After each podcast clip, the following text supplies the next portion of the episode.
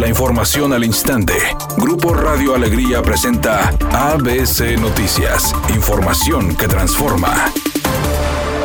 Una mujer de 39 años desapareció junto con sus dos hijas cuando circulaba sobre la carretera Laredo en el municipio de Sabinas Hidalgo. La Fiscalía General de Justicia informó que la desaparición se reportó el pasado 13 de junio cuando aparentemente regresaba a su casa en Estados Unidos. Mediante una ficha de búsqueda se reveló que la mujer identificada como Gladys Cristina Pérez Sánchez, de 39 años de edad de nacionalidad americana, es de complexión regular y estatura de un metro con 50 centímetros, además de tez morena, nariz pequeña y ojos cafés claros.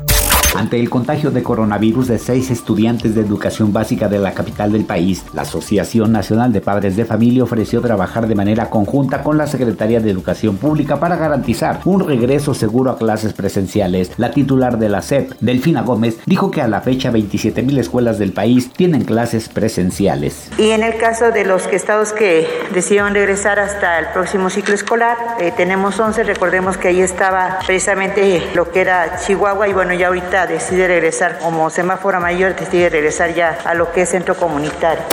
Editorial ABC con Eduardo Garza. Estar vacunado contra el COVID no te exenta de contraer la enfermedad. En Nuevo León hay 127 personas que ya con las dos dosis de la vacuna se han contagiado. Seamos responsables y empáticos. Hay cientos de jóvenes que no se han vacunado. Hay personas que por alguna enfermedad no pueden vacunarse. Seamos responsables. Puedes estar vacunado y también ser portador del virus y contagiar a otros. Hay que ser responsables.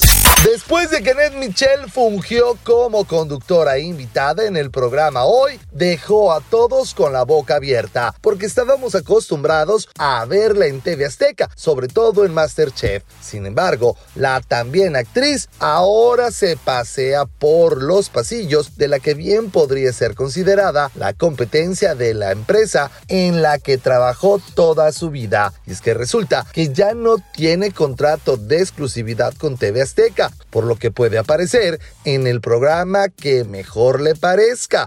Temperatura en Monterrey 30 grados centígrados. ABC Noticias, información que transforma.